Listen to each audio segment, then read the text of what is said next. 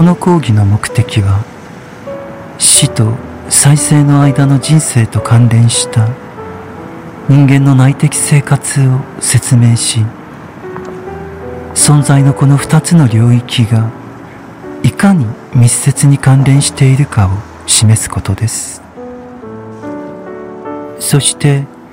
第二の目的としてはこの知識の結果として人間が人生の多くの困難な状況において正しい道を歩むことを可能にする特定の指針を指摘することでありそれは多くの点で自分の魂の生命を確実に支えることにかなっています。さらに魂の生命を徹底的に理解することを可能にするものでもあるのです。しかしそのためにはこの最初の講義を理解することが必要でありそしてこの講義がその真の目標に到達した時それが純粋な方法で達成されるためにまずこれから示される。一見するとこの目的から離れているようにも見える。卑怯的な知識を通してそれらに取り組むしかないことが理解されることと思います。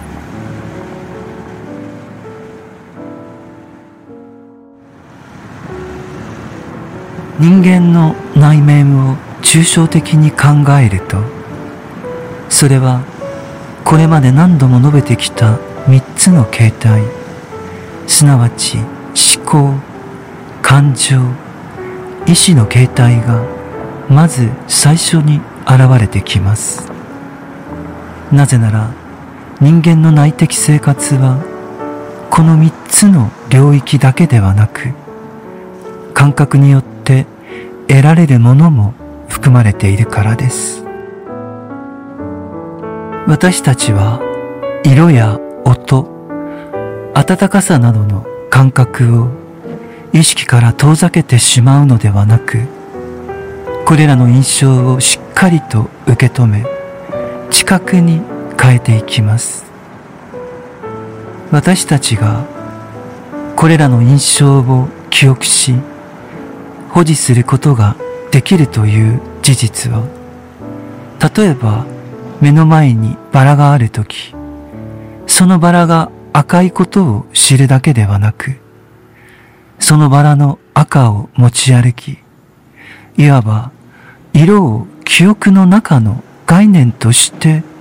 保存することができるということを証明しています。つまり、私たちが外界を知覚することは、それを知覚する行為そのものを内的なものにする限り、外界は私たちの内的生活の一部とみなさなければならないということがわかるのです。外界は私たち人間の内的生活の一部なのです。私たちの思考は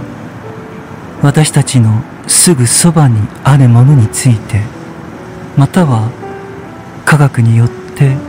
もっと遠くにあるものについてもその手段を用いることで知識を作り出しているものです。それは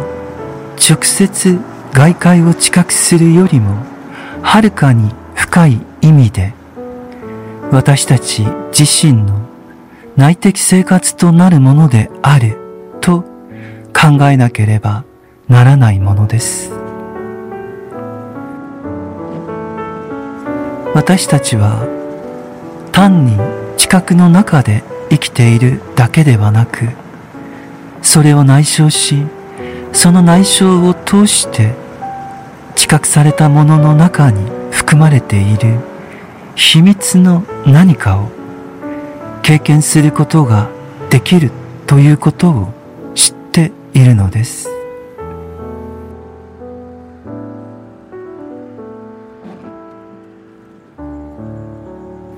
次に感情は私たちの内的生活の一部であると考えなければなりません。感情において私たちはすぐに人間の内的生活の領域に入ります。この感情の中には人間として世界に触れ人間にふさわしい方法をもたらしてくれる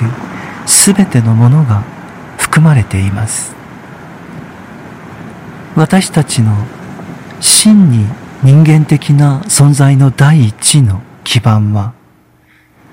私たちが物事に関して感じることができることでありつまり周りにあるものに対して喜びを感じることができるということです。ある意味でこれは私たちの幸福や悲しみの基盤でもあります。というのもこれらは湧き上がりそしてまた収まるという感情によって構成されているからです。ある種の感情は私たちの中に生まれあるいは私たちに押し付けられ人生を高揚させ強化しその感情が幸福と満足を感じさせるに至るものです。そして他の感情は人生の出来事や運命または内的生活を通して生まれそこに苦しみと悲しみを与えるものであるのです。私たちが感情という言葉を使うときそれは人間の人生の幸福と悲しみを縫合するその領域を指しているものです。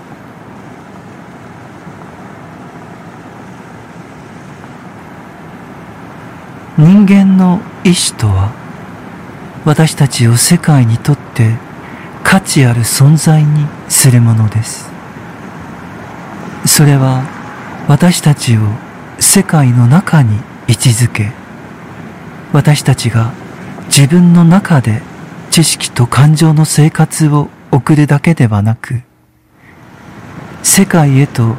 再活動することができるようにするものです。人間が意志することそしてその意志から行動に移されることが世界に対する人間の価値を構成するのです。したがって意志の領域に言及することは人間が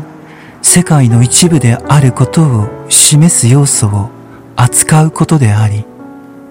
それによって世界に流れ出し世界の一部を形成するのは私たちの内的生活であると言えるのです。社会生活に敵対する犯罪的性質の感情や情念が意志に流れ込み世界の一部となって世界に害を及ぼすのか。理想主義者が世界の精神的秩序から引き出した力を自分の行動に流れ込ませるか、あるいは高く純粋な理想として人々に作用させ、人々を刺激し、その価値を明らかにする自分の言葉の中にだけ流れ込ませるのか、いずれにしても私たちは常に意識の領域にあるもの、人間に価値を与えるものに対処しているのです。つまり人間が魂の存在として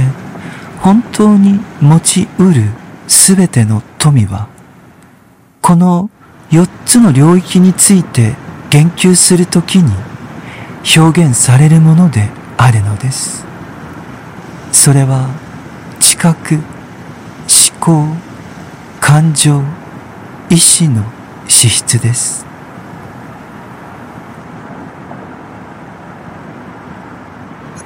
人間の魂の性質である四つの内的領域と呼ぶべきものについてもう少し深く考察する人にはこの四重である人間の領域の初めの2つの部分と後の2つの部分の間に重要な違いがあることが見えてくるのです。この違いは普通の生活では人間の意識にほとんど入ってこないものです。仮に入ってきたとしてもこの人間性の4つの区分を次のように考察するときにのみ初めて意識化することができるものです。知覚について話しそれを考察するとき私たちは知覚によって外界に直接触れているような感覚を覚えます。なぜなら私たちは知覚を通して外界を内面化しているからです。知覚は私たちが感覚に働きかけるとき私たちの内面に属する何かを提供するのです。知覚と感覚の生活におけるあらゆる失敗や欠陥感覚のあらゆる歪みは外界から得られるものが感覚によって湾曲され貧しくなることで私たちの内面生活を貧しくしてしまうということが起こるのです。知覚から思考に移るとき思考に関してもこの思考が単に自分の中でうごめきまた静まるだけでは満足してはいけないという感覚が生じてしまうことに気がつくのです。思考は客観的なものつまり自分の外にあるものを自分の中において表す時にのみ究極の価値を持つのです。もしこのことを通して外界について何かを経験することができなければ私たちの思考におけるあらゆる考察は私たちに何の満足も与えてはくれないでしょう。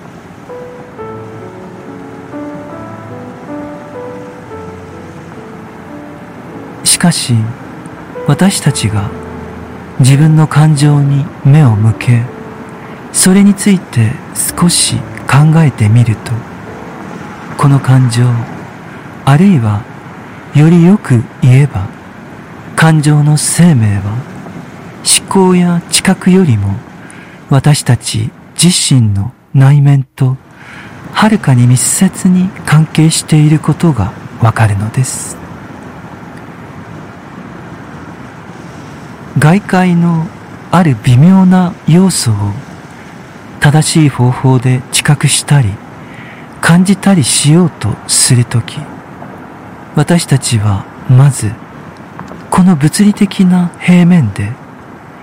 純粋に外的な方法で自分自身を発達させなければならないという考えを抱いています。もし私たちが真実と呼べる考えを持っているとすれば私たちはこの真実の考えについてそれは全ての人々にとって本当に良いことであるに違いないとそう思うことでしょう。またもし私たちがその真実を伝える正しい表現さえ見つけることができればこの考えを他の人々にも納得させることができるに違いないと思うでしょう。しかしもし私たちが自然の現象あるいは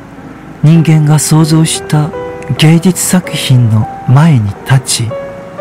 それを通して自分の感情を発展させるとすれば根本的に私たちの持つ人間性だけでは目の前にあるものを十分に受け取り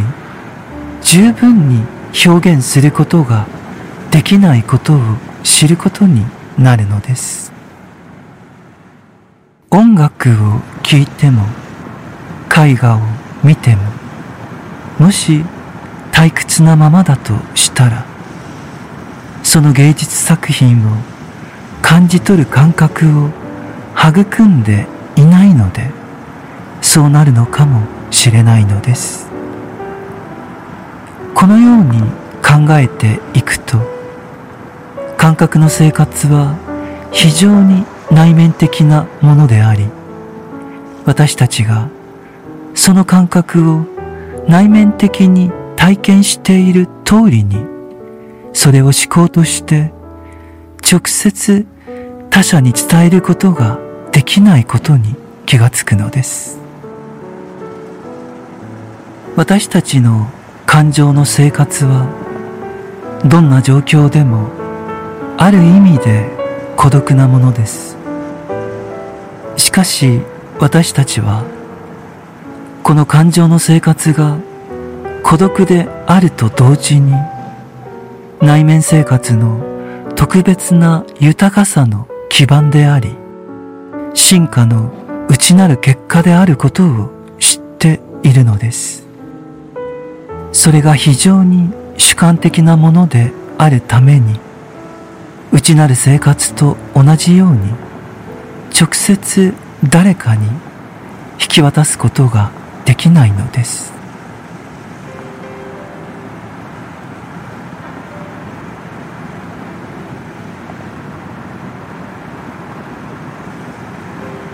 私たち人間は意志を持つことに関してまた意志を行動に反映させることに関してそれぞれがいかに異なっていることでしょうか。人間の行動は実に多様でありある人はこうしたいと思い別のある人はそうしたいと思いそれらの意思が実現されていきます。この意志とは異なり感情の場合は純粋に内面的であり同時に主観的でもあります。私たちは自分と同じような感情の立場を持つ誰かを人生のパートナーとして得ることを喜びとします。この時私たちは感情を通して外界のある洗練されたものを内面化しているのです。それは存在としては個別でありながら互いに通じ合う理解を認めることでそのパートナーによって自分の人生が強化されたと感じることです。私たち人間は一人一人が自分の中で自分の感情を育まなければなりません。しかし、その感情を育む過程においても、つまり感情の発展途上においても、自分と同じ感情を持つ他者を見つけることができます。感情の生活は内面的なものですがそれでも異なる二人の人間が一致した感情を持つことは可能なのです。しかし意志に関しては別であり二つの意志が一つの一致した対象において同時に一体化することはありえないのです同じ一つの対象に向かって二つの意志が注がれること。つまり、二人の人間の意志が同一のことを同時に行うために存在することはできないのです。例えば、何かの機械を動かすためにハンドルを回したとして、そして誰かがそれを手伝ってくれたとしても、そのハンドルは自分自身の意志で回すことしかできません。したがってそこでは自分で制御し得る自分の領域を自分の意志に置いて回し、それを手伝う誰かもその領域をその意志に置いて回すのです。つまり、二つの意志の衝動は区別されていて、一つの対象の同じ領域の中に同時に存在しているのではないのです。私たちは自分の意志で選択した世界の共通領域を占有しています。私たちはまさにこの意志によって世界の中に置かれ、それぞれが一つの個性となっているのです。この観点からすれば、人間の意志がいかに人間の個人的な価値を構成しているか、いかに最も内面的なものであるかは、この世界の占有のあり方によって示されているのです。このことから人間の内的な精神生活において知覚と思考はより外面的であり感情と意志はより内面的でありこの外面性と内面性が人間の内的生活を構成していると考えることができるのです。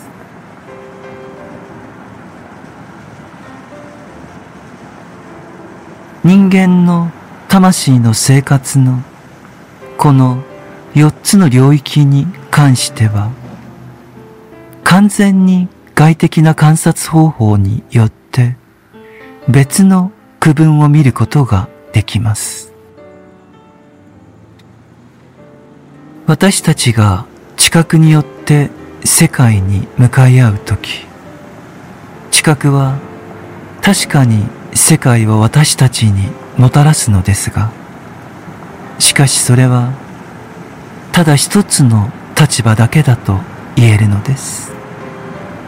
私たちが知覚を通して自分の内面生活に取り込むことができる世界の一部は極めて小さいものです。そして私たちはこの知覚した世界をその場所と時間に依存しているのです。私たちは覚を通して感知した世界の一部分が自分の内面生活に入り込むことを確かに認識しなければなりません。しかし、世界へ向けた思考に関しては、どのような努力をしたとしても、常にさらなる段階が残されていることを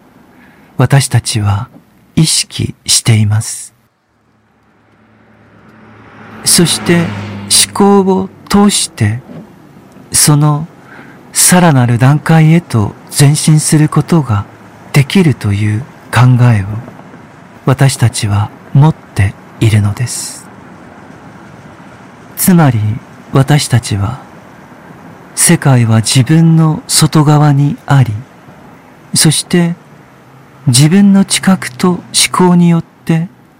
この世界のごく一部を主体的に把握することができるだけであるという考えを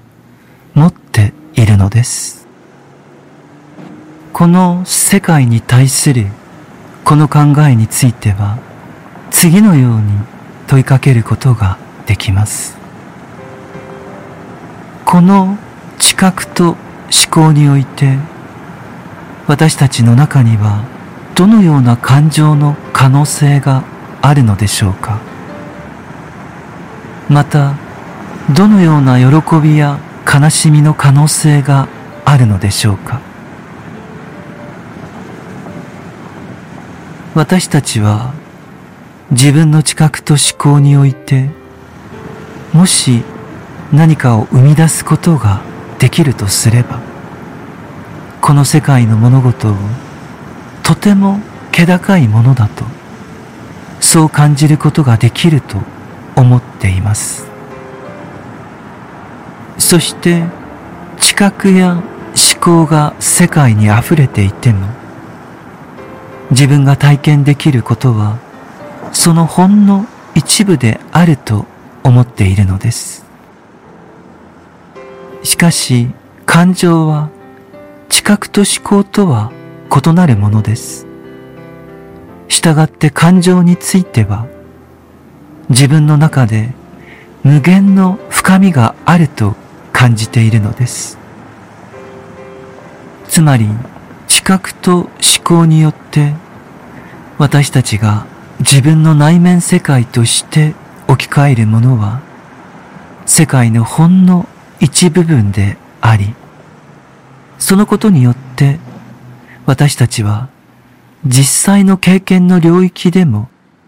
自分の中にある可能性の一部分を表現することしかできないと思っているのです。このことは意志についても次元は異なるにしても同じことであると思っています。私たち人間に共通するこれらの思い込みについてここではその一つの関連性だけに言及します。私たちは自分ができるかもしれないことあるいは自分ができる可能性のあることと比べて自分のしていることについてその欠点を非常に強く感じているのです。このように私たちは外的な観察においては知覚と思考を通して外界の一部を内的生活に持ち込むだけでありそして感情と意志を通して魂の奥底にあるものの一部を生み出すことができるだけであることに気がつくのです。従って私たちの魂の生活の4つの領域はいわば2つの部分に分かれていると表現することができるのです。つまり一方には知覚と思考がありもう一方には感情と意志があるのです。思考による外的世界の観察として今説明したことを卑怯的に照らそうとすると私たちの内的生活のこの4つの領域に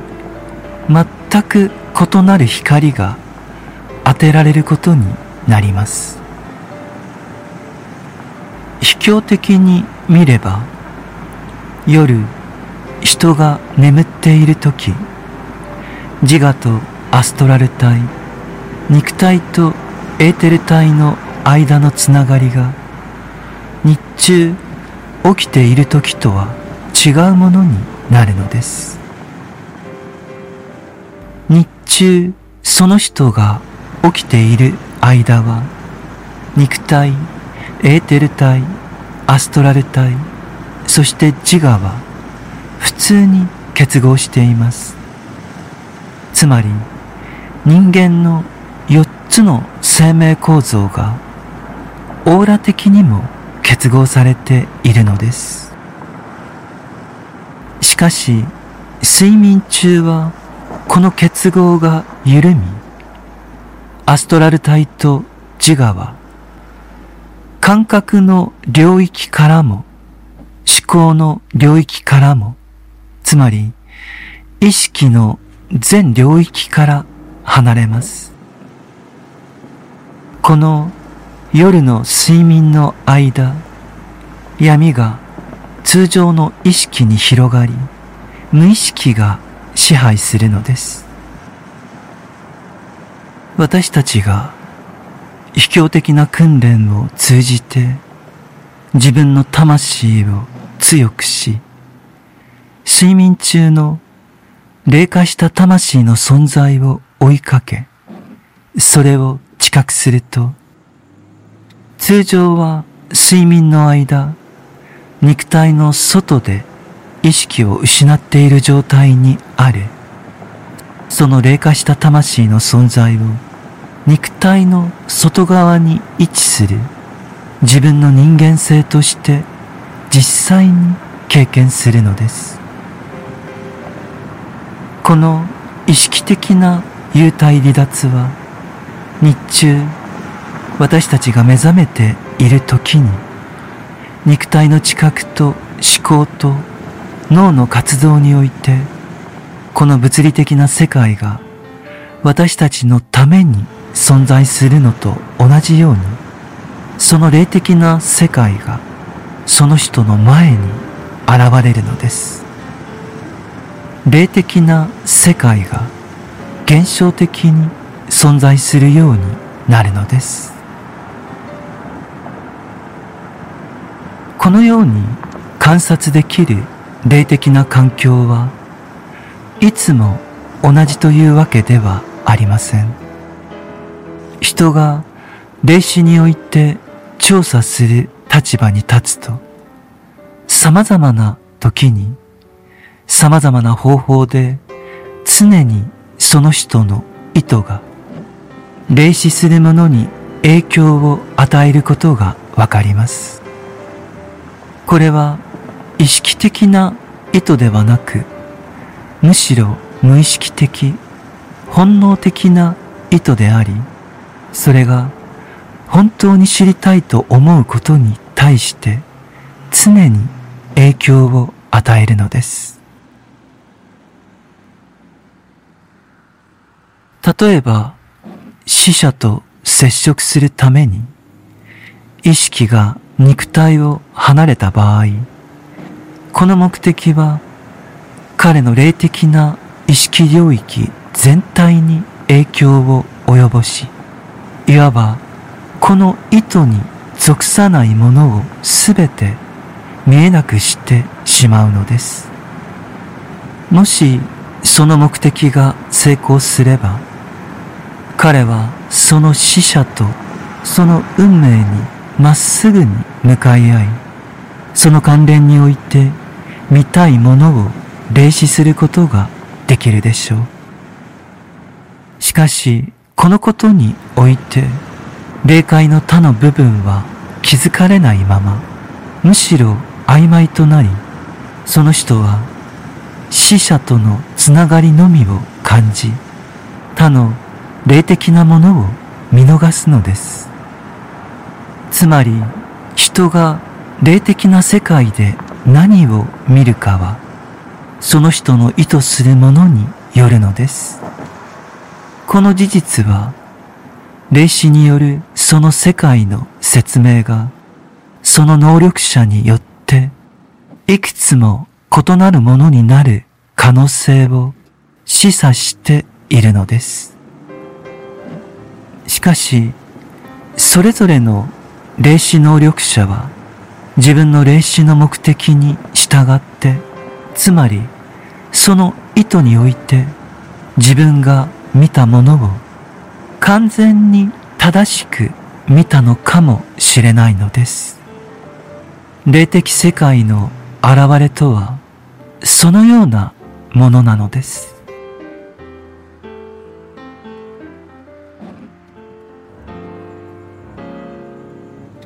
次の講義では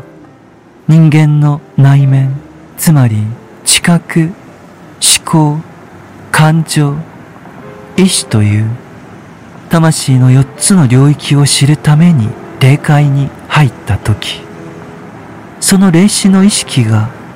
何を見るかについて説明したいと思います。